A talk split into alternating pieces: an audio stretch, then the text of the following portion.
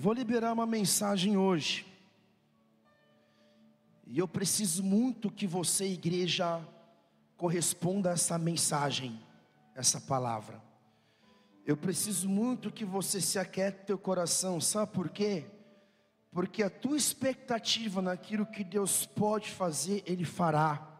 Porque se a tua expectativa está baixo, baixo vai ser aquilo, o nível do rio que Deus libera sobre a tua vida. Mas se a tua expectativa está alta, eu vi um post do apóstolo Rina, ele estava meio que falando das suas frustrações da vida, porque ele é um homem de história, de caminhada, fundou essa casa, fundou o Ministério Bola de Neve.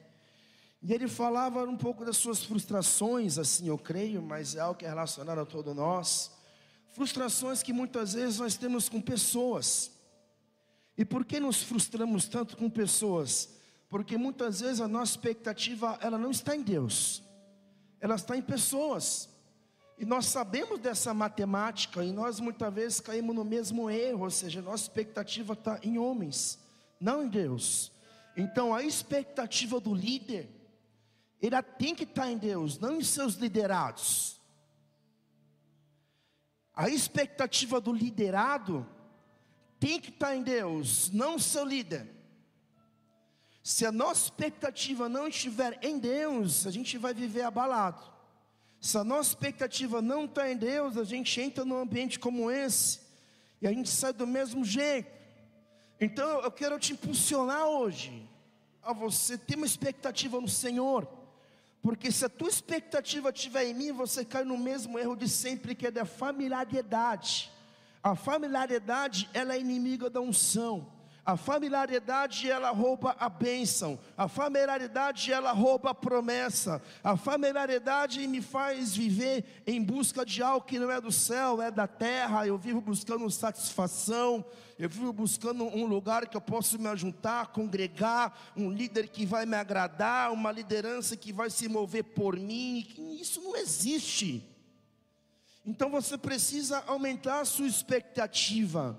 E a maneira e a maneira e do modo que eu estiver anunciando o evangelho, você precisa receber essa palavra com celebração. Você precisa receber essa palavra com entusiasmo e não ficar com a cara de vaca que está vendo porteira nova.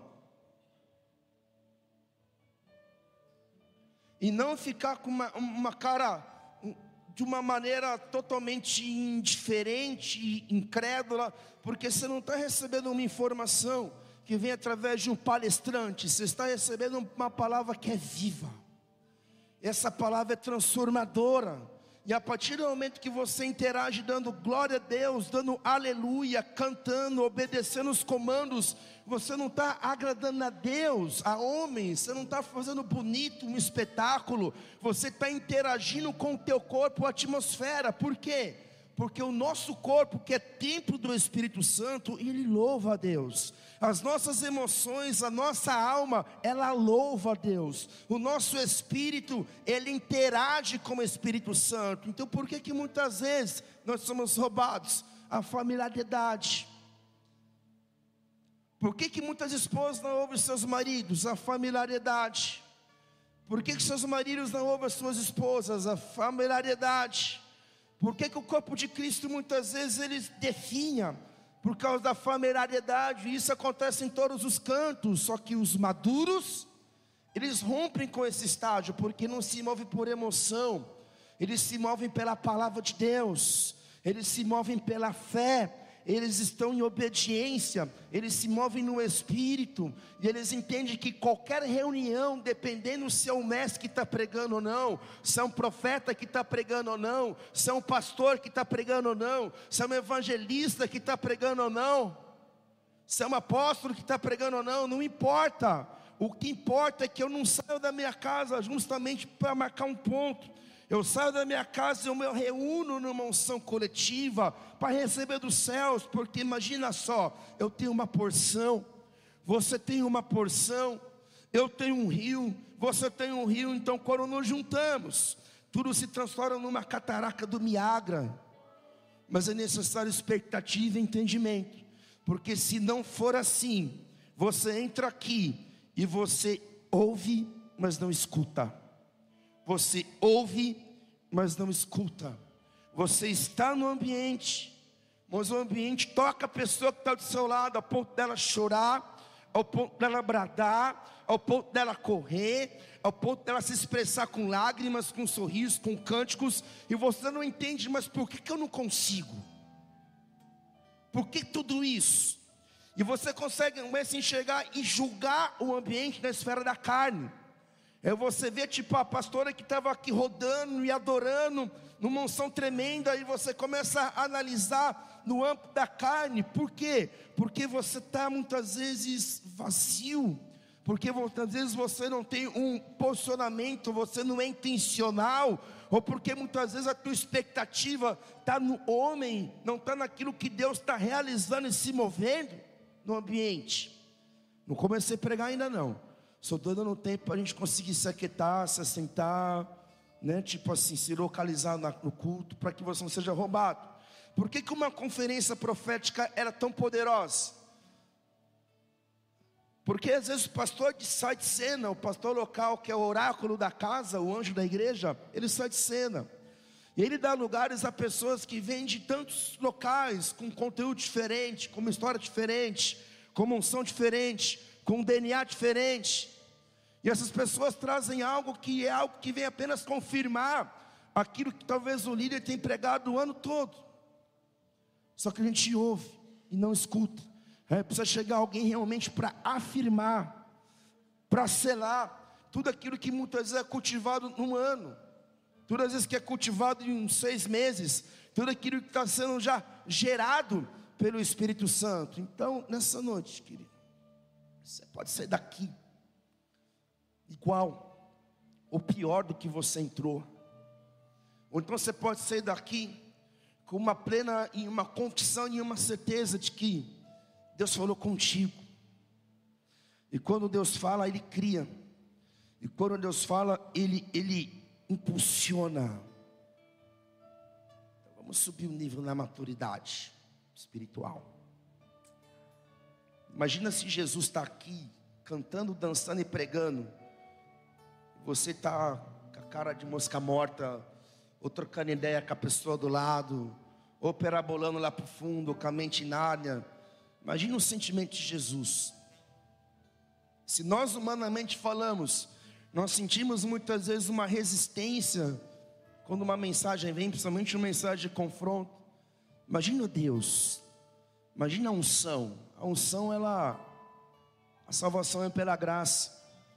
A unção ela é conquistada e você vai viver a unção que você honra, que você respeita.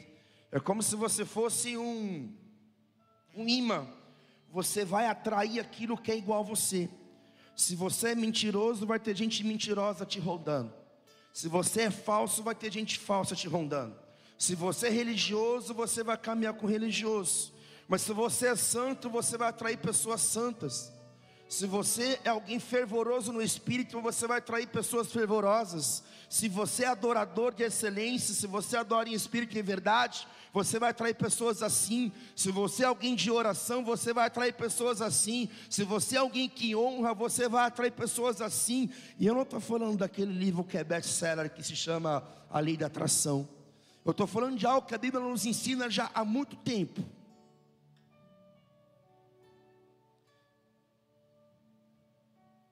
Eu me torno parecido com aquilo que eu adoro. Então vamos orar.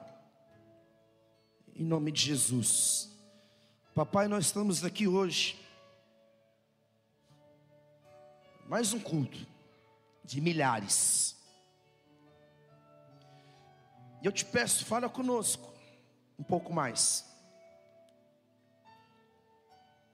Queremos ser ministrados, tocados.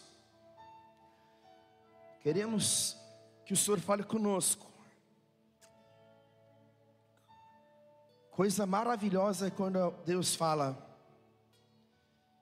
E Deus escolheu a loucura da pregação do Evangelho para falar com cada um de nós. Então, ministra a tua igreja que não é minha, sou apenas o garçom. Não tenho 10% de participação do lucro. Olha lá. Ministra cada um de nós. Que queremos? entrar em algo novo.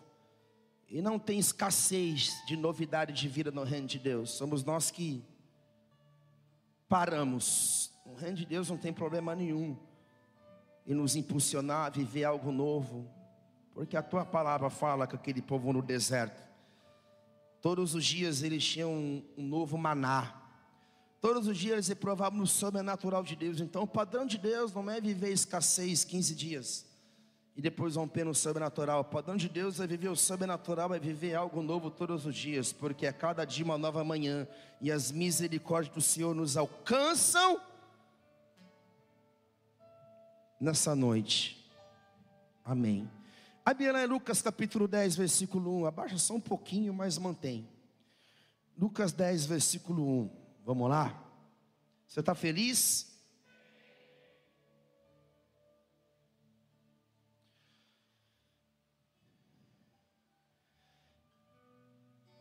Havendo passado esses acontecimentos, o Senhor nomeou outros setenta e dois, e os enviou de dois em dois adiante dele a todas as cidades e lugares que ele estava prestes a visitar. Irisacre recomendou: a seara é grande, mas os trabalhadores são poucos. Rogai, pois, ao Senhor da plantação que mande obreiros para fazerem a colheita. O texto no versículo 1 começa falando de alguns acontecimentos. Acontecimentos que se iniciaram em Lucas capítulo 9, porque se você voltar atrás, aqui nessa leitura bíblica, em Lucas capítulo 9, Jesus não está comissionando os 72, ele está comissionando os seus doze discípulos para irem de cidade em cidade, proclamando o reino de Deus, curando enfermos, expulsando os demônios, enquanto Jesus estava no deserto ensinando as boas novas do Evangelho, multiplicando cinco pães e dois peixes, e cuidando e alimentando uma multidão de famintos, que eram como ovelhas sem pastor. Então, depois desse pequeno contexto que eu te dei, depois desses acontecimentos, em razão da demanda de vidas a serem alcançadas, Jesus então comissiona mais 72 discípulos. Ele comissiona esses 72 discípulos também como objetivo de preparar o caminho, de preparar a chegada, de preparar a visitação de Jesus nas cidades. E quando eu vejo esse comissionamento, esse envio, eu faço uma alusão a Números 11, versículo 16, porque o Antigo Testamento é uma sombra do Novo Testamento, o Antigo Pacto é uma sombra da Nova Aliança. Paulo fala que toda a Escritura ela é apta ao ensino, ela é apta a nos colocar no centro da vontade de Deus. Então, Números capítulo 11, versículo 16. Eu vejo agora um homem chamado Moisés. Moisés não era mais o mesmo Moisés que estava no Egito como príncipe, não era mais o mesmo Moisés que havia se encontrado com a sarça que se auto-queimava, que se auto-inflamava lá no Monte de Deus. Moisés agora, ele era um líder. Moisés agora estava no caminho do deserto. Moisés agora já havia vivido sobrenaturalidade, já havia havido o mar, visto o mar e abrido o mar em autoridade para que uma nação de 3 milhões passasse em terra seca, 3 milhões de filhos de Jacó, israelitas. Então Moisés agora ele tem uma incumbência de liderar o povo, só que ele sabia que ele sozinho, ele não conseguiria dar conta daquele fluxo de gente, ele sabia que ele sozinho ele não conseguiria atender a demanda daquela congregação, então ele ouve o conselho de seu sogro Jetro, e que não era nem sacerdote de Deus, era um sacerdote de mídia, tudo indica que era um sacerdote pagão da terra de mídia, só que ele ouve o conselho de seu sogro.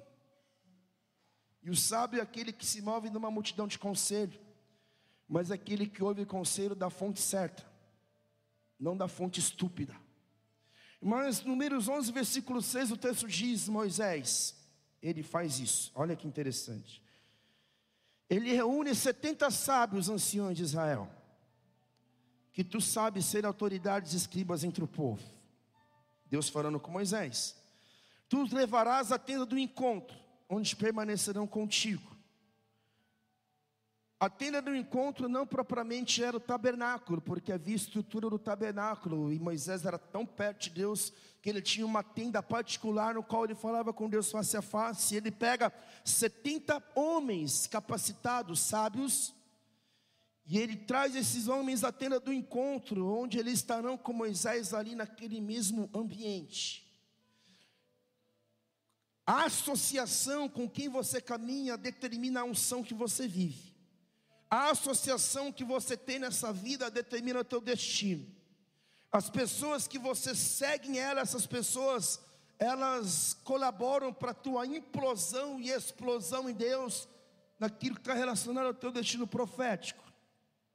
Eu estava vindo para cá, eu vi um bando de andorinha voando junto, eu vi outro bando de andorinha voando junto, eu pensei assim, uau, até a natureza expressa o reino de Deus e como que esses pássaros caminham juntos, são sábios. E havia sempre um líder na frente conduzindo e um bando seguindo. E eu fiquei pensando assim: quem dera a igreja tivesse a mesma mentalidade de comunhão, de associação e de caminhar todo mundo debaixo de uma mesma visão. E a mesma visão desencadeia uma unção. Então Moisés traz esse povo para a tenda do encontro. Então esse povo para casa dele, fala assim: vou fazer uma comunhão, vou fazer um churrasco. Não levanta a tua mão, mas você que já teve o privilégio de ir na minha casa se sinta privilegiado por um tempo de comunhão. E você que não teve, não se sinta desvalorizado, porque um dia você vai ter ou comigo, ou com a pastora, ou com alguém que estiver cuidando dessa casa.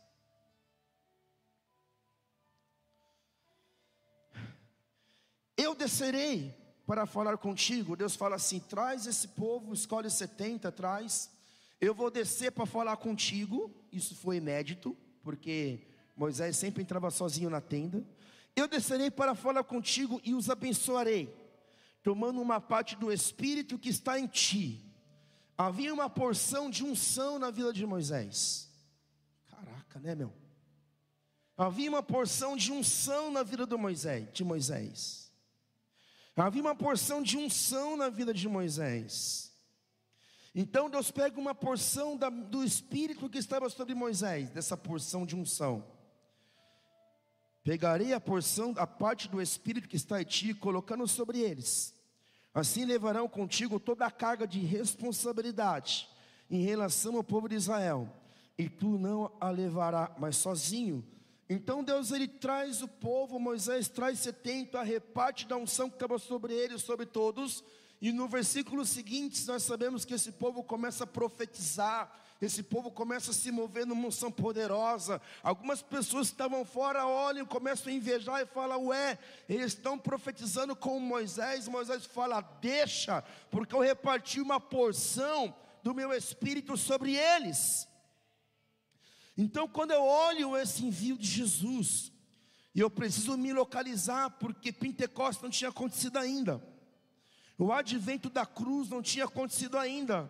Jesus estava se movendo no novo, estava anunciando as boas-vindas, mas estava debaixo ainda de um antigo pacto, de uma antiga aliança. Só que mesmo se movendo debaixo de um antigo pacto, de uma antiga aliança, porque a era da igreja se iniciou em Pentecostes, Jesus lhe reparte autoridade, a unção que estava sobre ele, sobre os seus discípulos. Eu me lembro quando o pastor Jair foi separado diácono e enviado para abrir a igreja do Bola de Neve, Barilha, que não havia bola de neve lá. O apóstolo Ina liberou uma palavra sobre ele e disse assim: Pode ir, porque a unção apostólica já está lá, na cidade. Então ele liberou um pouco da unção apostólica sobre ele e enviou. E quando o pastor Jair chegou na cidade, coisas começaram a acontecer. Uma igreja começou a nascer. Sobrenaturalidade chegou naquele ambiente. E houve um sinal que eu me lembro. Porque eu me lembro que o sinal que aconteceu lá em Marília, numa igreja recém-inaugurada, não tinha nem inaugurada ainda. O pastor Jair tinha sido enviado para implantar. Quando ele chega no ambiente, mais ou menos como nuca algumas pessoas, pó de ouro começa a cair começa a se manifestar na roupa das pessoas. E isso acontecia e acontece muito nas nossas conferências proféticas. Isso é um sinal, é uma marca que a unção de Deus, que a presença de Deus, ela está no nosso meio. Inclusive já aconteceu aqui nessa casa, mais ou menos uns cinco anos atrás. Isso é um padrão dentro desse ministério. Então Jesus envia os seus 72. Ele enviou 12, ele aumenta os discípulos, multiplica, e ele fala o porquê dessa multiplicação. Sabe o porquê dessa multiplicação de unção e de discípulos? Porque a seara é grande. Nós trabalhadores são poucos.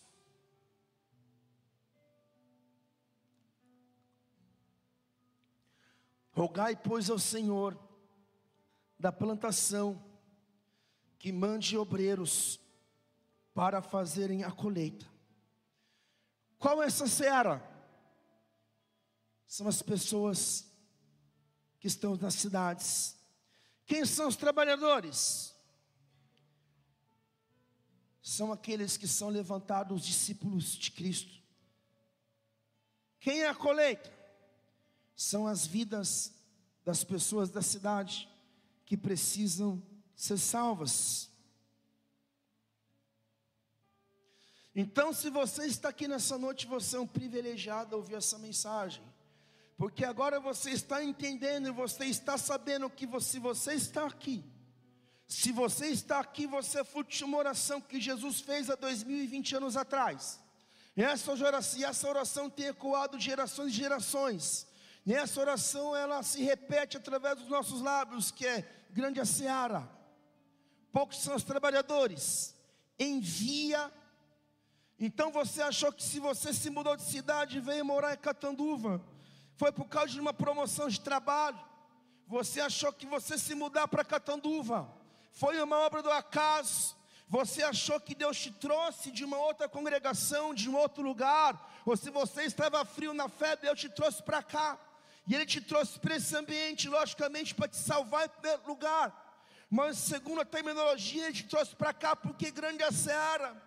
Poucos são os trabalhadores, e ele ouviu as orações de um povo, ele ouviu o clamor de um povo. Deus envia trabalhadores para essa cidade, envia trabalhadores para a seara. Poucos são os trabalhadores, grande é a seara. Então aqui, eu sinto uma unção diferente. E o diabo não vai roubar essa unção diferente ser liberada sobre os discípulos dessa casa. E Satanás está amarrado e denunciado no nome de Jesus. Toda condição de alma está paralisada na autoridade no nome de Jesus. Todo o espírito contrário, adivinhação, manipulação, contrariedade, as hostas da maldade são paralisadas na autoridade do nome de Jesus Cristo de Nazaré.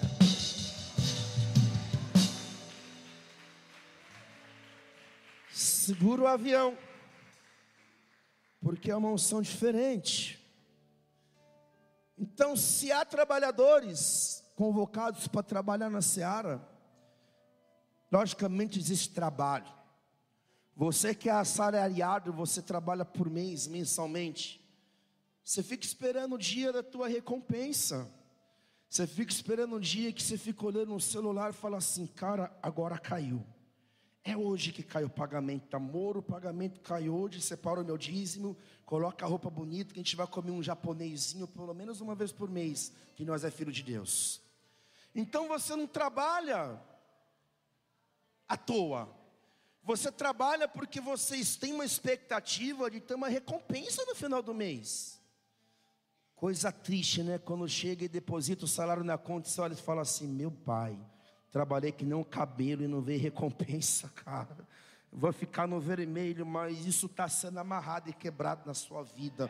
Ou esse lugar prospera, ou Deus te move nesse lugar, porque você não é camelo e não é escravo de ninguém, você é filho de Deus Filho de Deus, filho de Deus, filha de Deus, há uma herança sobre a tua vida, e não é um ambiente que te define, é a nuvem de glória que define o ambiente.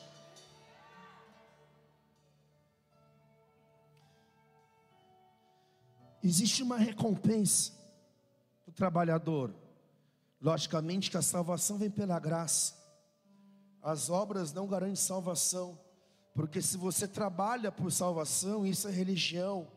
A salvação é mediante a fé, através da graça, não é mérito teu, é mérito de plus na Cristo. Só que para que o reino de Deus se manifeste na terra, é necessário trabalho, é necessário muito trabalho, é necessário esforço, é necessário entrega, é necessário muitas vezes suor. Só que, se um patrão dessa terra, justo, ele recompensa o seu funcionário com aquilo que é justo e às vezes dá uma medida maior de gratidão, dá aquele mimo, que não é caneca, não é camiseta, mas é um mimo, tem que ser mimo, né? Não é o que fazem por aí. Não é churrasco, mas money na conta. Fala a Deus.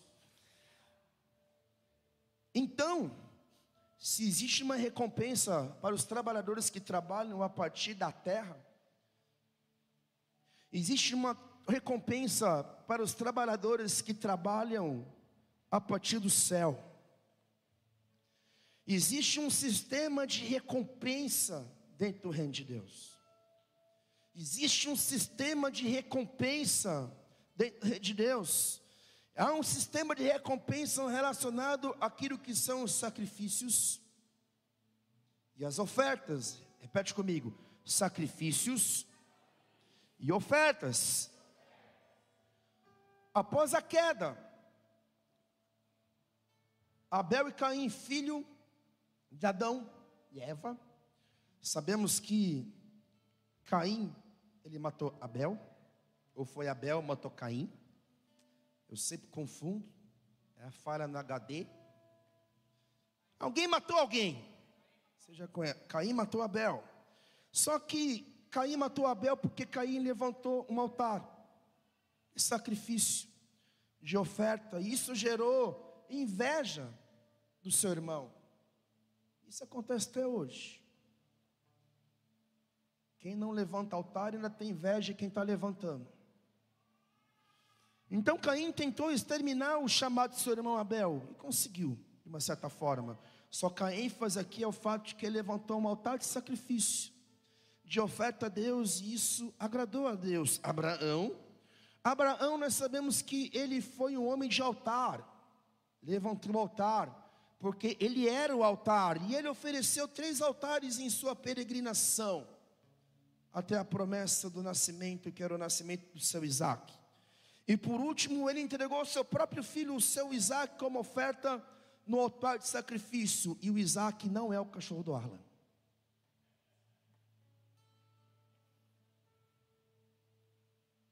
Já na lei mosaica, nós percebemos que existia também um mecanismo de recompensa, algo litúrgico.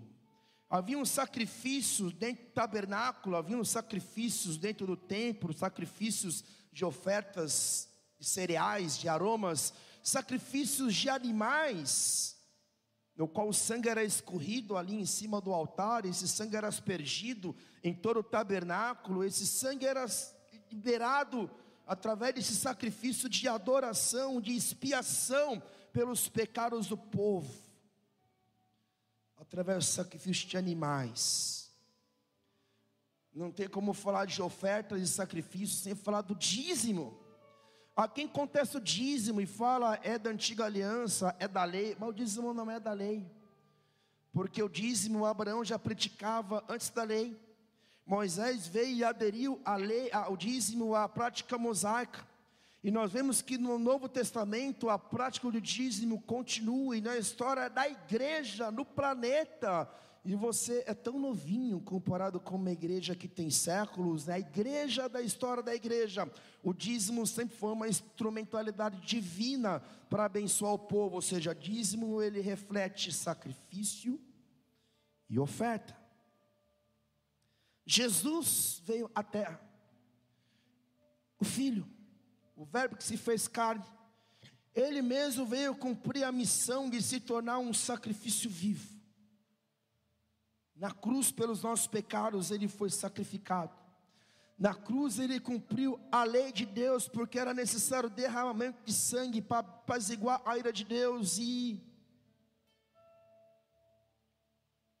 nos purificar dos pecados, ou seja, o justo, morrendo pelo injusto, os pecados seriam perdoados, Hebreus 10, 12, Jesus, no entanto, havendo oferecido para sempre o único sacrifício pelos nossos pecados, assentou-se à direita de Deus.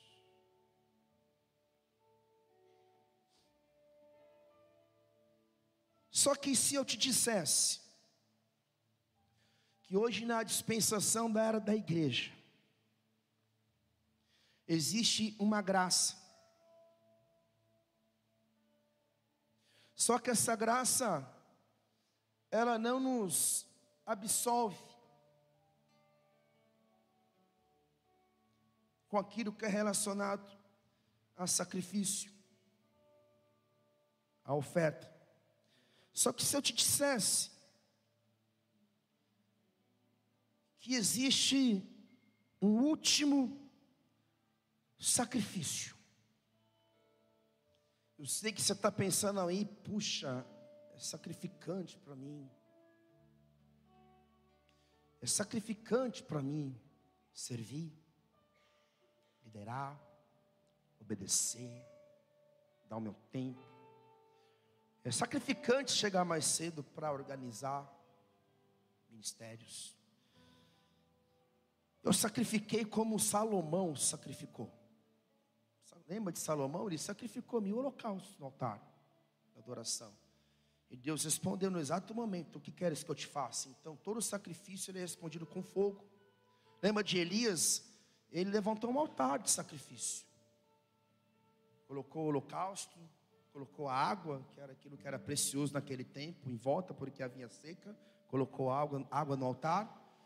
Ele orou, fez toda aquela cena, porque tudo profeta é extravagante, e a palavra fala que fogo veio do céu e consumiu o holocausto, e os falsos profetas foram mortos a fio de espada. E Baal, Astarote foram envergonhados. E Jezabel ficou desequilibrada. Ficou louca lá. Só que vou repetir: existe no nosso tempo se estendendo para o tempo vindouro, que é depois da segunda volta de Cristo. Um último sacrifício, que começa aqui. E para que você se localize a respeito do que é esse último sacrifício, eu preciso entender uma outro, um outro sistema, um outro mecanismo no reino de Deus que está totalmente conectado a sacrifício e a oferta, que fala de entrega, mas propriamente nesse dito, eu quero falar um pouco sobre o sistema de raízes. Raízes que geram frutos. Lucas 6,43 fala de uma árvore que gera fruto. Não existe árvore boa produzindo mau fruto, nem inversamente uma árvore má produzindo bom fruto, pois cada árvore é conhecida pelos seus próprios frutos.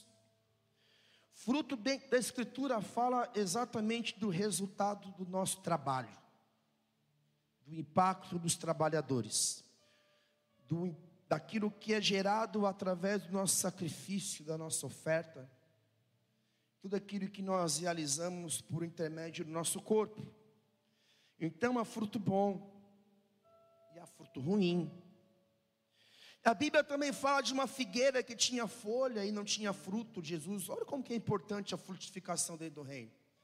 Quando Jesus passa pela figueira, vê que ela tinha folhas. Ele tenta procurar fruto e ela não tinha fruto. E Jesus libera uma palavra de maldição. E essa figueira ela se seca, por quê? Porque folha só deveria ter nela no tempo da estação, e folha devia ser o reflexo de fruto. Então ela tinha folha e não tinha fruto. Isso fala muito conosco. Isso fala de aparência, de quem tem aparência, de quem as dela é religião, mas não tem fruto. Só tem aparência. Há um, uma pesquisa feita pelo IBOP.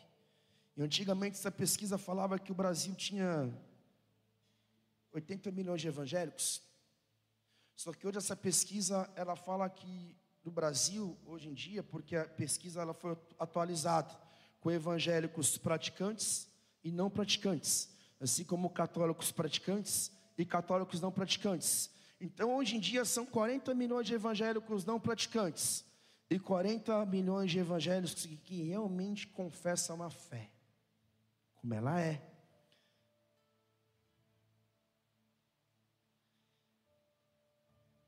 Então, o que são esses frutos? que faz com que nossa fé seja confessada e materializada de um reino invisível no reino real. Esses frutos, eu repito, vai ficar bem gravado no teu HD. Esses frutos é aquilo que a gente realiza por intermédio do nosso esforço, nosso trabalho. É o resultado dos trabalhadores da seara, e isso também se chama oferta de sacrifício. Isso também se chama trabalho. Então, se há trabalho, vou repetir mais uma vez para ficar gravado no teu HD. Se há trabalho, há um sistema de recompensa do reino. Nenhum semeador sai semear para não colher, só se for louco da cabeça. Ninguém trabalha sem recompensa, só se for maluco de pedra. Então, existe uma recompensa na terra, mas existe uma recompensa do próprio Deus para aqueles que trabalham pela ótica do céu, para aqueles que trabalham para Deus, para aqueles que trabalham para Jesus. Então, existe uma recompensa para cada um de vocês que está aqui nessa noite, para cada um que está servindo aqui com seu instrumento, para cada um que está lá no Data Show, para cada um que participou do Ministério Infantil, para cada um que organiza, que limpa, para cada um que ora, que intercede, para cada um que exerce uma tarefa. Então existe uma recompensa que você pode desfrutar, não no reino vindouro, mas que você pode desfrutar aqui no nosso tempo, ou seja, você pode ser participante da qualidade, do sabor, do degustar, do próprio fruto que você gera e alimenta pessoas, mas desse próprio fruto ele te abençoa também. Marcos 10, 29, Jesus fala sobre isso. Ele diz assim: com toda certeza, vos asseguro, que ninguém que há que tenha deixado casa, irmãos, irmãs, mãe, pai, filhos ou bens, por causa de mim, ou do Evangelho, que não receba, já no presente, cem vezes mais, em casas, irmãos, irmãs, mães, filhos e propriedades, e com eles perseguição mas no mundo futuro a vida eterna. Então existe uma recompensa futura que está conectada com a vida eterna, mas existe uma recompensa eterna que se manifesta hoje pelo nosso trabalho. Mas para que isso aconteça, eu e você precisamos entender que existe um último sacrifício. Vocês estão aqui? O último sacrifício. Ele fala de uma recompensa eterna, ou melhor, ele fala de um galardão. Galardão significa presente. Galardão fala da nossa recompensa eterna que vamos receber pelo próprio Cristo, por termos nos tornado trabalhadores da seara. Você está me entendendo? Você está me entendendo que depois que você for dessa para melhor, eu estava orando, em casa. E eu perguntei para Deus, eu estou com 41 anos. Eu vou morrer? Quando, Deus? De que forma? Que quando você passa dos 40, você começa a pensar numa coisa que a gente acha que nunca vai chegar, isso se chama morte. E me vem um sentimento dentro do meu coração, assim, uma porque eu não me sinto velho, eu não me sinto com 40 anos, eu me sinto com uns 15, uns 25, 30 eu me sinto. Quem está velho é o diabo. A gente está ficando cada vez mais novo com o tempo. A gente vai virar borboleta. Então, eu, eu sou comigo, cara, que vou traduzir o que ele colocou no meu coração. Quem disse que você vai provar a morte?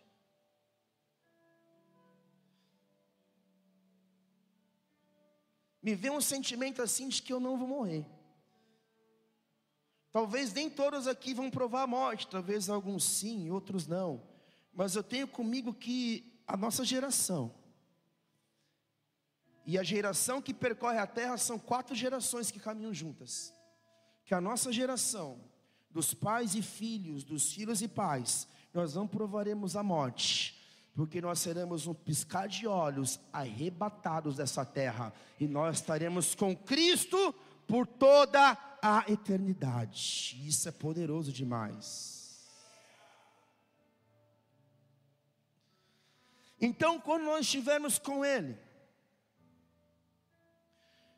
nós iremos chegar diante dele e apresentar o que para ele? A gente vai chegar diante dele e vai apresentar o nosso trabalho. A gente vai falar assim: está aqui, Jesus. Toma aqui nas tuas mãos. E esse meu trabalho, ele vai significar, ele vai falar de como vai ser o meu galardão. Na linha escatológica, galardão são recompensas, são presentes. Mas na linha escatológica, esse galardão fala da posição que você vai ocupar no reino de Deus. Porque o que nós vivemos hoje é um reflexo daquilo que será um reino em hierarquia. Então, nem da hierarquia do reino você vai ocupar posições de governo, de influência. Você talvez vai ser a faxineira na casa de Jesus. Talvez você vai ser o cara que vai cuidar das finanças, o gerente do banco lá na Nova Jerusalém. Ou talvez você vai ser o cara que vai consertar as carruagens de fogo e vai cuidar dos cavalos de fogo de Elias. Ou talvez você vai se assentar em um lugar de governo, de liderança. Eu estava conversando com o pastor Marcinho, a gente estava viajando umas coisas loucas lá, porque recentemente tiraram uma foto de um ponto negro do universo. E essa foto de um telescópio poderoso, que eu não me lembro o nome, não sei se é Hubble, mas eu acho que é um, um outro nome, que é um telescópio recente, que tem um infravermelho. Ele mirou um ponto negro no universo. A olho nu era um ponto negro, não tinha nada assim. Nada. Ele virou um lugar e ele tirou uma foto, eles ficaram espantados, porque na foto apareceu várias galáxias, Via Lácteas, sóis. Então vou viajar aqui. Imagina se na era do tempo vindouro, quando Jesus estiver reinando sobre a Nova Jerusalém na terra, sobre todas as nações do planeta, vai ter Brasil, vai ter Estados Unidos, vai ter Argentina, só que tudo redimido em adoração a Cristo. Então imagina você ocupando um lugar de governo, mas não na terra, mas em alguma outra terra, em um outro sol, numa outra Via Láctea, num outro mundo, porque a Bíblia não fala sobre dinossauro, mas dinossauro ele existiu, é comprovado. Então a Bíblia fala daquilo que eu preciso saber, mas aquilo que eu não sei que é mistério. Então eu acredito que há outros mundos, outras constelações, e talvez você vai ser o monarca, o governador que vai cuidar ali talvez de uma lua de Júpiter, vai cuidar de uma Marte Marte, você vai ser o marciano, vai cuidar de uma galáxia chamada Andrônima. Eu não sei, eu só quero uma fatia para mim ter meu, meu juntadinho ali, colocar o meu puxadinho, colocar o meu fusca amarela e estar tá ali dormindo e me deliciando com a minha nega chamada Teresa. Uau!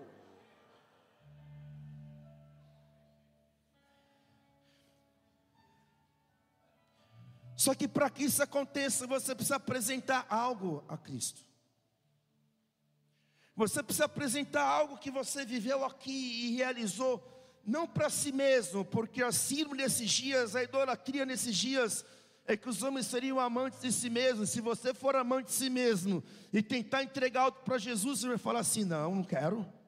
Você vai ser salvo, você vai entrar, mas o que você está me entregando é fake, é do Paraguai. Você não construiu para mim, você construiu para você mesmo. Você teve a oportunidade de obedecer, mas você não me obedeceu. Você seguiu seus próprios instintos. Você construiu seus castelos de ilusões, mas nós estaremos lá entregando para Ele. E Ele vai nos entregar essa posição e Ele vai também nos dar uma coroa. Essa coroa, ela vai ter pedra preciosa, que é como se fosse patentes daquilo que você venceu.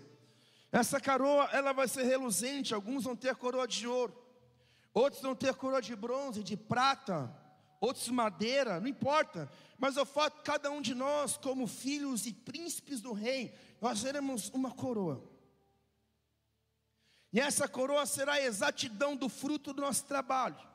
E essa coroa, ela fala de autoridade, porque o teu nível de rompimento, o teu nível de rompimento nessa terra, aquilo que você viveu e venceu, vai determinar teu nível de autoridade não apenas nesse mundo, mas o teu nível de autoridade e influência no outro mundo. As guerras que você passou, as lágrimas que você derramou. Então, cara, não se queixe da tua vida difícil demais. Se a pessoa que está ao teu lado, nossa, ela é tão abençoada, você não sabe o que ela passou, o que ela viveu para chegar aqui. Cada um de nós passamos níveis de batalha e guerras inimagináveis, percas, só que aqueles que se posicionarem e avançarem, aqueles que levam a semente, mesmo doendo, com tristeza, chorando, eles colherão com alegria, se não nessa terra, na terra vindoura.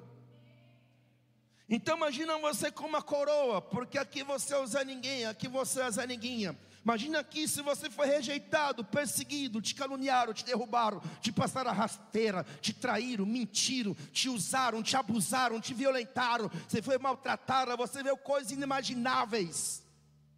Teve perca de filho, perca de parente, perca de ente querido. Você não sabe porque você foi marcada na infância com ferro e fogo, foi traída pelo teu marido, está no quinto, quarto casamento a última da fila na merenda, e quando chega na hora da merenda, você olha para a merendeira, a merendeira fala, acabou. E você fica lá com o prato na mão, hum, acabou. Mas mesmo assim você não desistiu, porque você está aqui, mesmo se arrastando, você veio para esse culto nessa noite. Então, quando você chegar diante dele, com a tua coroa,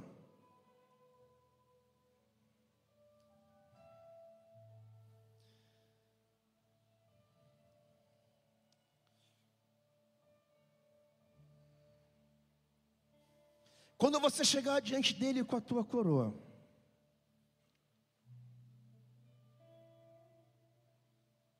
você vai poder ecoar o último sacrifício, porque você vai pegar a sua coroa, vai tirar ela, e vai ecoar o cordeiro, o último sacrifício, e vai falar: Eu trabalhei demais, eu tenho recompensa, só que Jesus, somente o Senhor é digno.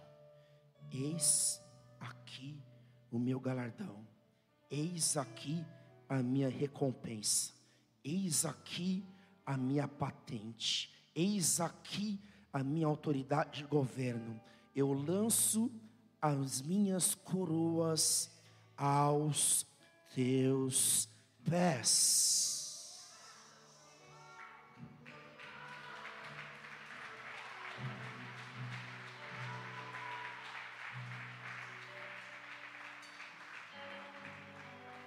Porque os 24 anciões se prostram diante daquele que está sentado no trono e adoram aquele que vive para todo sempre.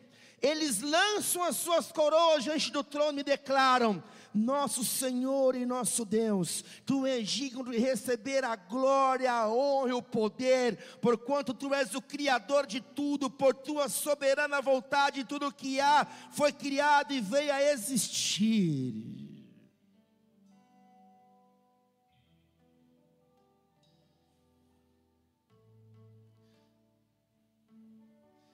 Ao que está sentado. No trono. E ao Cordeiro. Seja o louvor ao que está sentado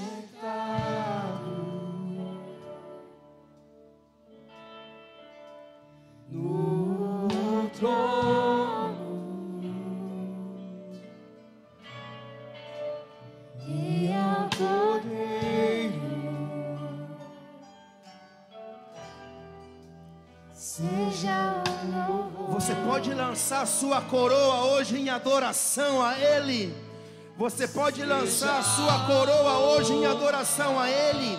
Você pode lançar em adoração a Ele hoje as conquistas, os sonhos, o trabalho, o esforço, as lágrimas, as renúncias. Você pode lançar sua coroa de influência hoje. Você pode lançar sua coroa de recurso hoje. Você pode lançar sua coroa de posição hoje, hierárquica no reino, no planeta.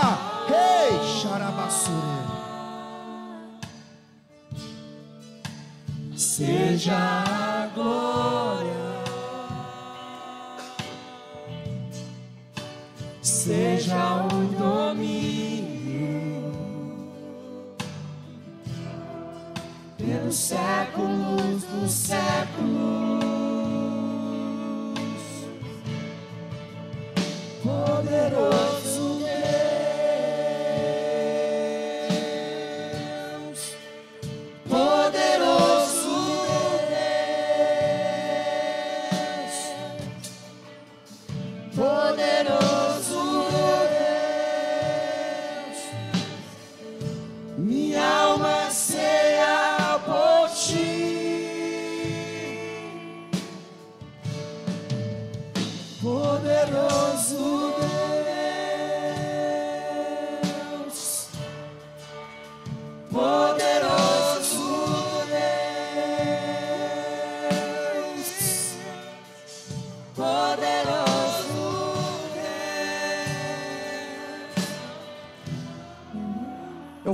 imaginando.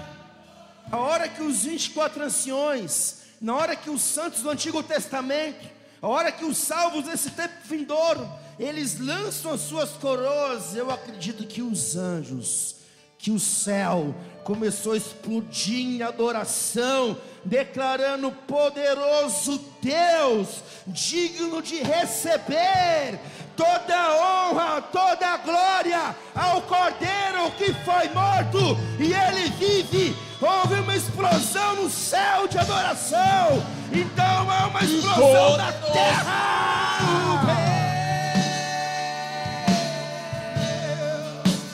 Poderoso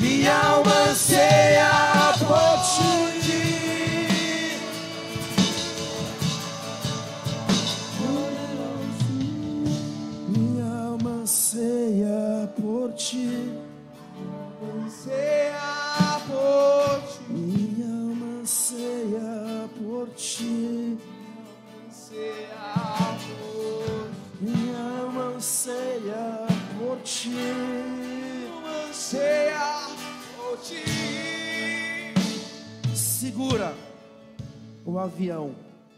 Porque agora é hora da mensagem que não acabou. Agora é hora da mensagem que você fala assim: puxa, veio de encontro com tudo que eu estava falando em casa, ou para o bem ou para o mal. Porque se vem de encontro com aquilo que você estava pensando de errado, a palavra então te quebrou. Você se localizou, você olha para você, ou que máximo adorador que eu sou, ou que péssimo adorador sou eu, então a palavra revela os pensamentos e as intenções. Então isso é Deus falando com você, porque você conversou no carro, você veio pensando nisso, Deus falou isso durante a semana, então a palavra vem alinhando, vem confrontando, vem edificando e vem confirmando a respeito daquilo que ele ainda vai e quer realizar nessa noite. Vocês estão aqui? Aplauda ele bem forte.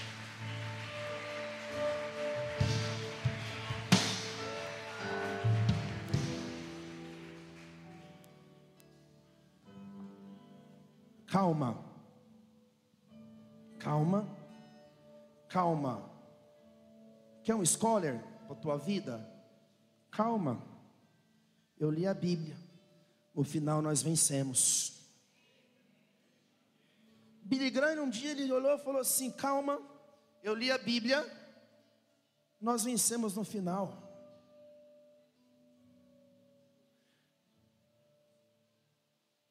Estão aqui? Então nós entendemos que o último sacrifício ainda vai acontecer. Hoje que nós sacrificamos vai se culminar no último ato de adoração, que vai explodir o céu, talvez vai causar lá um novo Big Bang. O céu vai explodir numa adoração tão intensa que Deus não vai se resistir por si mesmo e vai se derramar em tudo em todos. Ele vai ser o sol, porque o sol não vai estar brilhando como nós conhecemos, ele vai brilhar sobre todos nós. Isso após a era do milênio no governo de Deus. Mas para que isso aconteça, eu preciso interagir com o tempo que se chama hoje. Eu percebo que nós somos uma geração de excessos. Vocês estão aqui ou não? Vocês estão aqui? Por favor, diga que você está entendendo o que eu estou te falando. Está entendendo mesmo? Então nós somos uma geração de excessos. Algumas pessoas elas sofrem pelo excesso de passado. Ai, porque, ai, me fizeram. Ai, porque, ai, ai, porque minha vida. Ai, porque ninguém aguenta mais escutar a mesma história, a mesma dor, a mesma coisa. É, é uma questão de rejeição com paternidade, com maternidade. Já tem filho, já é adulto, já trabalho, mas vive uma rejeição interna de comparação, de, de pequenez. Para com o vitimismo. Olha a pessoa que está do seu lado. Para! Já viu aquela Márcia psicóloga? A Márcia psicóloga, ela chega assim e fala: Para, sua louca! Cai em si, ela fala isso, cara. Mas é brincadeira, mas é verdade. Falei para quebrar um pouco do gelo e tirar um pouco o sono, mas é verdade.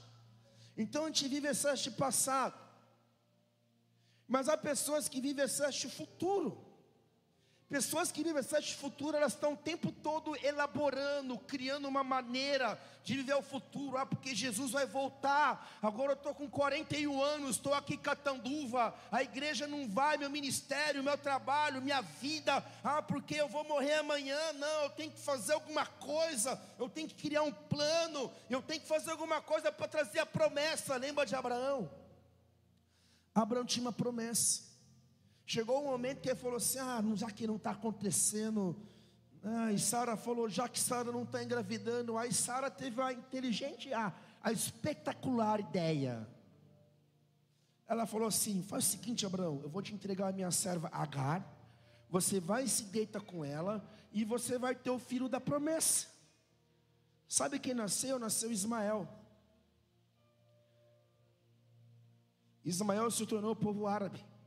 E o povo árabe persegue o povo de Deus até hoje, porque tudo aquilo que nasce fora da promessa se torna um engano, que vai competir com a verdadeira promessa.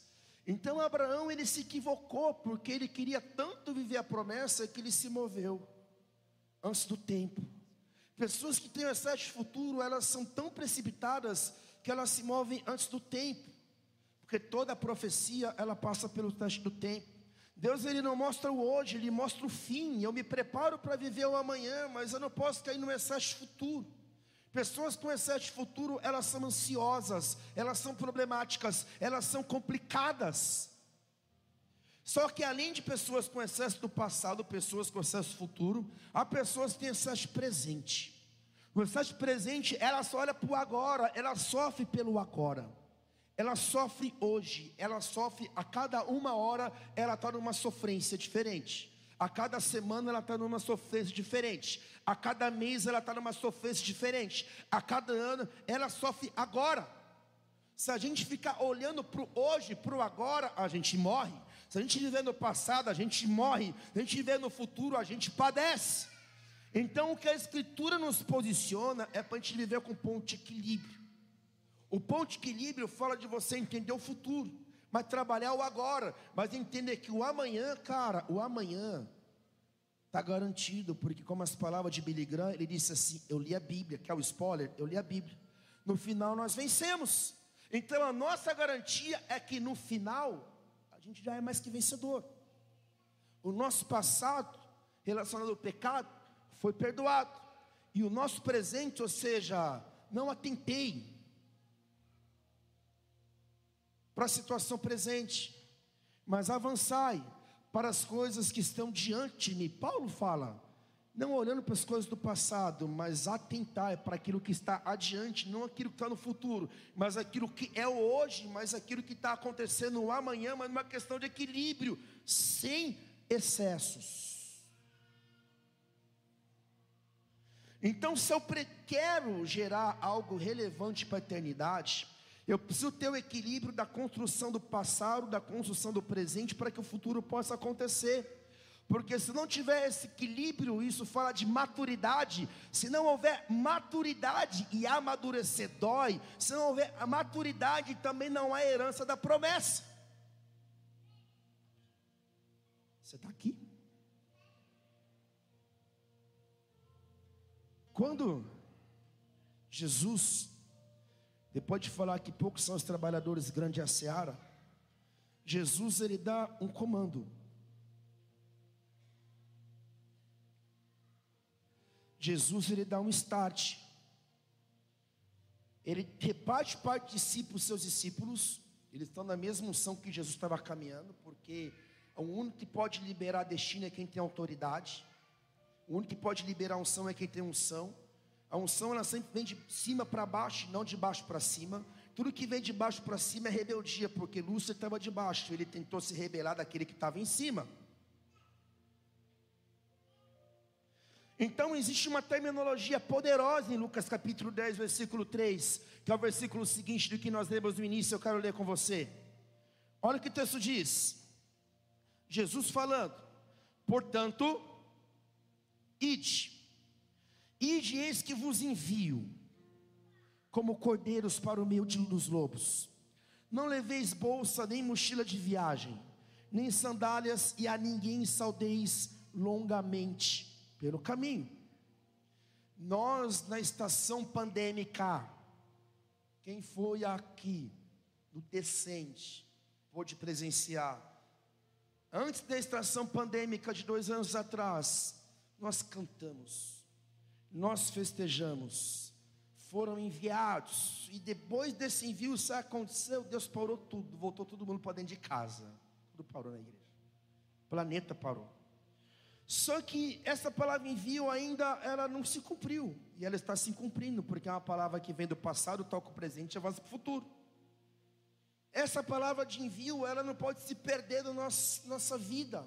A gente não deve se esquecer que a palavra de Deus não está condicionada a tempo. Então eu acredito que aquilo que condiciona descende é um canalizador, é um, balaz, um, balaz, um balizador para momentos futuros. Por quê? Porque você semeia hoje e você colhe nos próximos anos. Assim é a nossa vida com Deus. Então Jesus ele se envia, ele, ele, ele olha para os seus discípulos, ele diz assim: Eu vos envio, que é a palavra equibalo eu vos envio como cordeiros, e a palavra envio significa equibalo, como cordeiros para o meio de lobos. Não leveis bolsa, nem mochila de viagem, nem sandálias, a ninguém saudeis, longamente pelo meio do caminho. Não que você não deve levar bolsa, levar mochila, levar um cantil. O que Jesus está dizendo é: não tenha como apreço a segurança daquilo que esse mundo ligado a mamão pode te proporcionar não seja pegada a coisas e a valores ou alguma, alguma coisa de sustentação para que você possa viver dentro do meu reino, manifestar o meu reino, pregar minha palavra, fluir no meu id, no meu equibalo. E ele diz também: a ninguém saudeis longamente. Sabe o que isso fala? Isso fala sobre a distração. Não se apeguem às coisas terracas, continuem, continuem, continuem, continuem, continuem, continuem.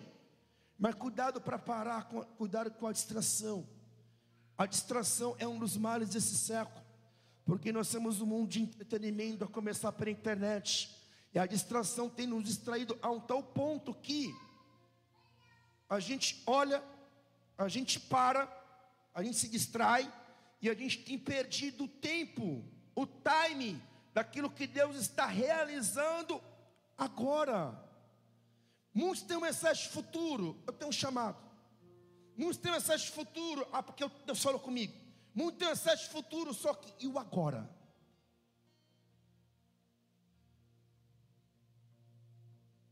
Existem três testemunhos para que o teu chamado seja desencadeado. O primeiro é o testemunho de Deus. O segundo é o testemunho da tua liderança. Mas se você tiver o testemunho de Deus, o testemunho da tua liderança, e não tiver o testemunho da igreja, não adianta você ter o testemunho de Deus sobre o teu chamado. Não adianta teu pastor, teu pastor, tua liderança saber pelo teu chamado e até entender que tem algo. Mas se a igreja não entender que é um testemunho de Deus sobre a tua vida, nada acontece. E como eu conquisto o testemunho da igreja? Servindo. E eu te pergunto: a igreja te vê servindo ou só te vê sendo um servindo no culto de domingo à noite? É importante, porque sem o reconhecimento da eclésia, repito, assim foi com Davi. Davi tinha um chamado de Deus. Davi tinha um reconhecimento da sua família sobre o seu chamado. Os líderes de Israel sabiam que Davi já seria rei. Só que foi preciso ele ser ungido perante o povo por que, que toda conferência profética é um ajuntamento? E o nosso apóstolo reúne aqueles que vão ser enviados perante a igreja, para que a igreja reconheça, só que de fato as igrejas locais já têm reconhecido aquele chamado há muito tempo, porque não são pessoas atônicas, são pessoas que servem, são pessoas experimentadas, não são pessoas que navegam, mas são pessoas por qual o barco navega por cima delas, porque o maior do reino não é o que é servido, mas o reino é o que serve. Serviço desencadeia destino. Então Jesus ele pega os seus discípulos e ele envia a palavra equibalo. Jesus usou essa palavra diversas vezes para expulsar demônios. E essa palavra significa lançar para fora, chutar com violência, expulsar sem o direito de retorno. Foi exatamente o que Jesus fez com os demônios que estavam nos porcos. Eu vi um pregador pregando essa semana. Se eu te mandar essa mensagem, é porque Deus queria falar com você, porque eu não mando mensagem para ninguém, de pregador nenhum. É específico comigo. Não fico lá, vê, ouve, ouve. Não, só mandei para você porque Deus queria falar com você. Eu estava orando pela tua vida, aquilo que Deus falar, falou. Eu vi um pregador falando que os porcos, eles têm mais honra que os seres humanos. Porque os seres humanos, quando eles ficam possessos, eles se acostumam com os demônios, com as entidades. Eles convivem, porque eles convivem com o pecado, convivem com a entidade e vai levando a vida, mais ou menos assim. Deus fala, larga a birita. Não, não largo. Desse pecado aqui não paro. Isso aqui não acho que Deus está me pedindo. Eu vou abrindo concessões e eu vou convivendo e aprendendo a conviver com opressões. Eu vou aprendendo a viver com engano. Eu vou aprendendo a viver no pecado, meu caráter não muda, mas eu estou na igreja. Só que os porcos, quando Jesus chega em Gadara, ele expulsa os demônios para os porcos. Os porcos são tão nobres que eles não aceitam ficar endemoniados. Eles preferem se matar e não viver do que ficar endemoniado. Assim tem que ser a postura do crente. Eu prefiro morrer do que ser usado pelo diabo para trazer divisão, para fazer traição, para colocar irmão contra irmão. Eu prefiro morrer do que viver no pecado. Eu prefiro morrer do que um dia estar tá pregando evangelho e no outro dia estar tá possuído por demônio, lá no centro de Umbanda, ou vivendo iniquidade. Eu prefiro morrer do que desagradar o meu Deus. Eu prefiro morrer do que ser plataforma para entidade maligna. Eu prefiro morrer do que me render a Satanás, do que render a Satanás. E se for para morrer, eu quero morrer por amor a Cristo.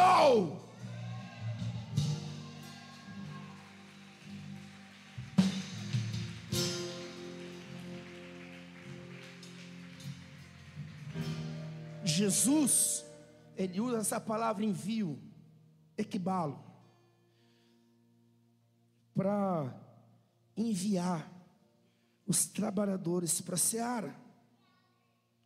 Isso revela o coração de Jesus. Isso revela o coração do nosso Pai.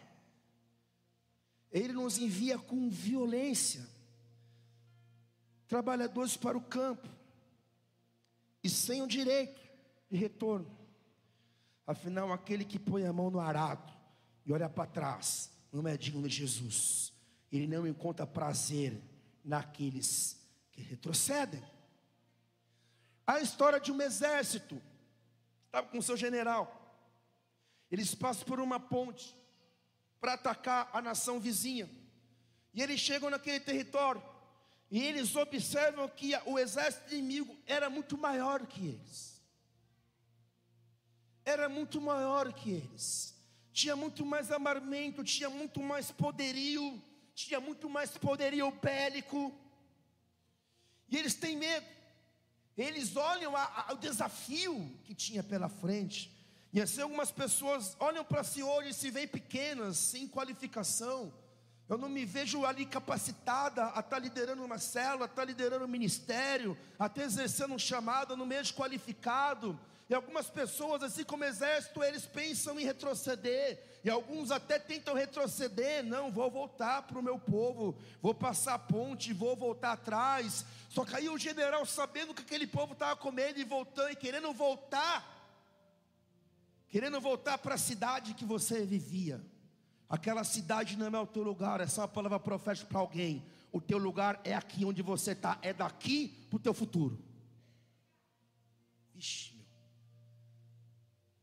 Então eles queriam retroceder.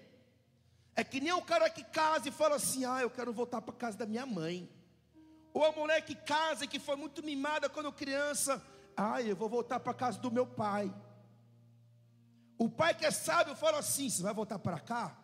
Volta para lá ou vai para o mundo, porque você não é mais dessa casa. Volta para lá, volta para o teu marido ou vai para o mundo, porque o teu lugar não é mais aqui. O pai de verdade faz isso. Então esse povo queria voltar. E quando o general percebe, cara, sabe o que ele faz? Ele vai lá e queima a ponte. Queima a ponte. Não tinha mais como voltar, porque havia um precipício. Não tinha mais como eles voltar para o passado, porque havia um precipício, a ponte estava queimada. Então eles olhavam para trás e viam o precipício. Se a gente voltar, a gente morre.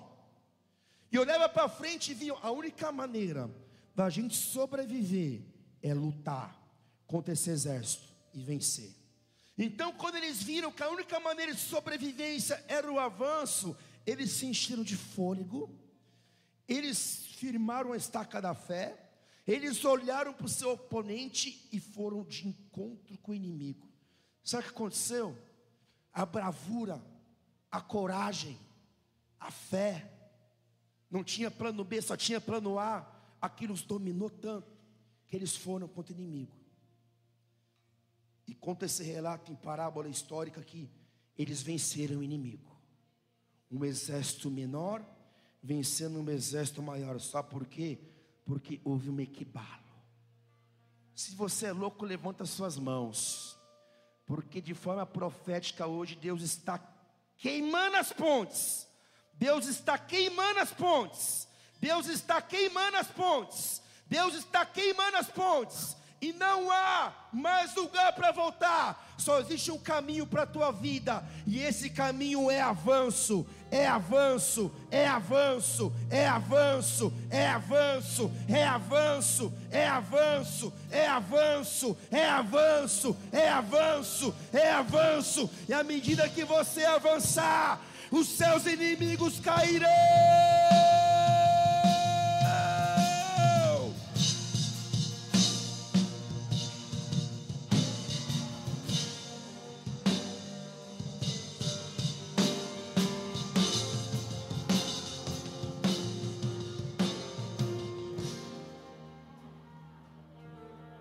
Discípulos continuam. Assim que entrares na casa, dizei em primeiro lugar: paz seja para essa casa. Se morar ali um filho da paz, a vossa bênção de paz estará, repousará sobre ele. Caso não haja, ela voltará para vós. Permanecer naquele domicílio, comei e bebei do que vos oferecido, pois digno é o trabalhador o seu salário. Não andeis a mudar de casa em casa. O que, que isso fala? Não andeis a mudar de congregação, de congregação para congregação, de lugar para lugar. Quando entrares em uma cidade, ali forem bem recebidos. Alimentai-vos de que for colocado diante de vós. Então repete comigo: existe um respaldo do céu para os trabalhadores da seara. Existe um respaldo do céu para os trabalhadores da seara. Aí Jesus continua dando comando. Sabe qual é o comando para mim e para você hoje? Sabe qual é a cartilha para a igreja nesse século? É o que Jesus diz assim: curai os doentes que houver na cidade. Curai os doentes que houver na cidade e proclamai-lhes: o reino de Deus está à vossa disposição. No entanto, quando entrares numa cidade e não forem bem recebido, sai por suas ruas, exclamai a todos, até a poeira da vossa cidade que se, se nos pegou as sandálias, sacudimos contra vós outros. Apesar disso, sabei que o reino de Deus está próximo. Eu vos asseguro que naquele dia haverá mais tolerância para Sodoma do que para aquela cidade. Meu, há pessoas que vão querer Jesus, Há pessoas que não vão querer Jesus. Há lugares que Jesus vai ser bem recebido. Mas há lugares que Jesus não vai ser bem recebido. Há pessoas, pastora Ângela, que vão querer caminhar com você, vão querer ouvir a tua palavra. Há pessoas que não. Há pessoas que vão querer ser pastoreada por mim. Há pessoas que não. Há pessoas que vão te amar e vão querer estar na tua mesa. Há pessoas que não vão estar na tua mesa. Há pessoas que vão se agradar com a tua liderança. E há pessoas que não vão se agradar com a tua liderança. Isso é um fato da vida. Se há pessoas que não se agradam, o que, que a gente faz? Sacode a poeira do pé e vai para o próximo, porque sempre vai ter um próximo esperando. Sempre vai ter um próximo esperando. Sempre vai ter alguém precisando de você. Então, calma, calma, não criemos pânico, como diz o filósofo Chaves. Por quê? Porque quando chegamos à maturidade, nós não paramos mais em pessoas.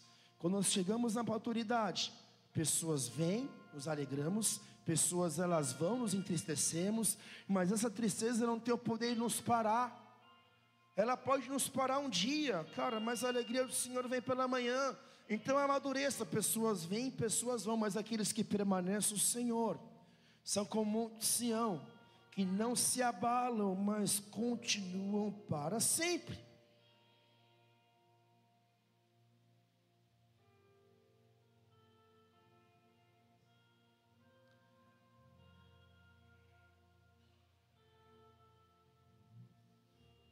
Ai de ti, Corazim, Ai de ti, Betsaida, Jesus falando das cidades que não receberam ele e o seu evangelho. Porque essas maravilhas que foram realizadas entre vós, em Tiro e Sidom, Lucas 10, 13. Há muito tempo elas teriam se arrependido, vestido roupa de saco e cobrindo-se de cinzas. Contudo, no juízo haverá menor rigor para Tiro e Sidom do que para vós outros. E tu, Cafarnaum, será porventura levado até o céu? Não será derrubado até o Hades? Portanto, qualquer pessoa que vos der ouvido, a mim está dando ouvido, mas aquele que vos rejeitar, estará rejeitando a mim mesmo. E quem me rejeitar, rejeita aquele que me enviou. Repete comigo: Deus acabou de falar comigo. Aquele que rejeita o evangelho rejeita Deus, aquele que rejeita a igreja rejeita Deus, aquele que rejeita a palavra rejeita Deus. Descansa. Mas Jesus continua em seu equibalo, em sua transferência de autoridade. Porque depois de todo um reboliço nas cidades, cara, eles foram de casa em casa, de aldeia em aldeia, de lugar em lugar, anunciando reinos, orando com o enfermo, expirando demônios, porque havia uma unção repartida, uma autoridade delegada. Então, 72 discípulos se tornaram muito felizes e relataram. E não é pecado você se alegrar com aquilo que Deus faz através da sua vida. Não é pecado você se alegrar com aquilo que Deus fez através de você, exercendo o teu dom, cantando uma canção, pregando uma palavra, dando um abraço, fazendo um conforto, fazendo uma visita, dando um presente, entregando um bolo. A melhor coisa que tem nessa terra é ser usado por Deus. Esse é instrumento de Deus. Esse é instrumento de bênção na vida das pessoas. É abençoar um lugar, é abençoar a cidade. Olha essa bênção que está aqui em sua volta. Olha para as pessoas que estão em sua volta. Olha quem você é e quem você é. Olha a preciosidade daqueles que ouvem o chamado e correspondem ao equibalo. Nós estamos aqui. Então os discípulos eles voltam felizes. Ele diz assim: até os demônios se submetem ao nosso comando, em teu nome. No nome de Jesus, os demônios se submetem. Sabia disso? No nome de Jesus, os demônios se submetem ao nome de Jesus. Eles podem resistir, eles podem fazer joguinho, eles podem tentar resistir, porque se tem uma coisa que o diabo é, ele não é brasileiro, mas não desiste nunca, ele é teimoso. Quando ele se apega a uma cidade, quando ele se apega a uma família, através de uma maldição hereditária, quando ele se está instalado há muito tempo na vida de uma pessoa, e quando a gente confronta ele pela palavra e pela autoridade que é no nome de Jesus, ele fica: Eu não saio, não saio, não saio, não saio, não saio. Aí o pastor fala: Mas quem é você? Eu sou capa preta, chupa preta. Eu não saio, não saio, não saio, não saio. E de repente o pastor vem, sai em nome de Jesus. Aí eu, opa, onde eu estou? Quem eu era? O que eu estou fazendo aqui? É assim que funciona no pessoal e no coletivo. Quando declaramos Jesus no ambiente, as trevas estremecem. Tive uma esperança, experiência essa segunda, que eu vou compartilhar com você. Uma pessoa, eu fui orar por ela, e manifestou uma legião. Manifestou Sete Saia, manifestou Maria Bolambo, manifestou Maria Padilha, manifestou a Dilma, estou brincando, mas é verdade. Manifestou tudo que tinha direito. E a gente começou a confrontar coração, coração. Eu com a pastora, chegou uma hora que eu estava em cima orando, e a pastora dando jaquetada para ver se saía. Vai, sai, pum, pum. Aí saía, voltava, saía, voltava. É engraçado, mas na hora não é tão engraçado assim. Aí me deu um estalo.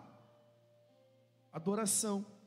O Mário estava lá cataíno, eu falei, Mário, pega o violão, e o Mário, Mário parecia o Chaves assim, vai para lá, para cá, vai para lá, para cá. Pegou o violão, é brincadeira, Mário pegou o violão, o que, que eu toco agora? Porque deu branco, né? Na hora do pega, deu branco. Aí a gente começou a cantar a canção que a pastora ama. Yeshua, que fala de Jesus. Aí eu me levantei e falei, eu vou de novo. Sai em nome de Jesus, legião. Saiu. E começou Yeshua e não voltou mais à entidade naquele tempo presente. Por quê?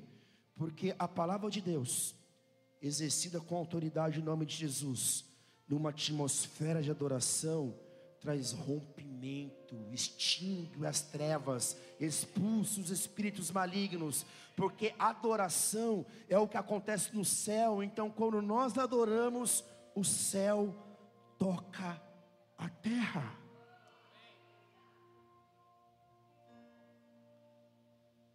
Jesus continua. Eu vi Satanás caindo do céu como um relâmpago.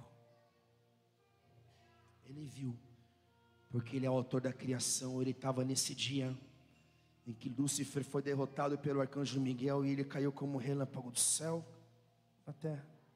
Aí ele se vira para os seus discípulos: atenção, olha aqui para mim, atenção. As casas Bahia estão com promoção, não, atenção. Eu vos tenho dado autoridade. Levanta a tua mão, recebe. Eu vos tenho dado autoridade para pisar serpentes e escorpiões, assim como sobre todo o poder inimigo, e nada, nem ninguém vos fará qualquer mal.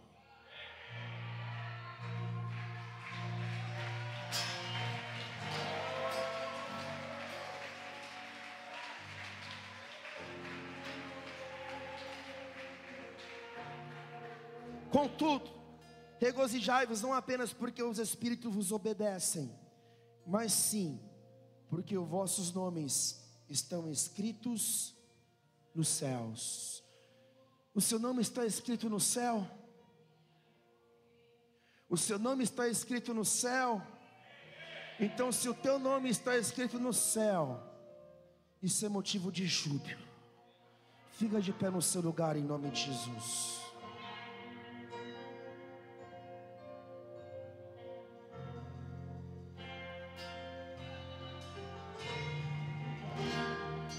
Levante suas mãos aos céus.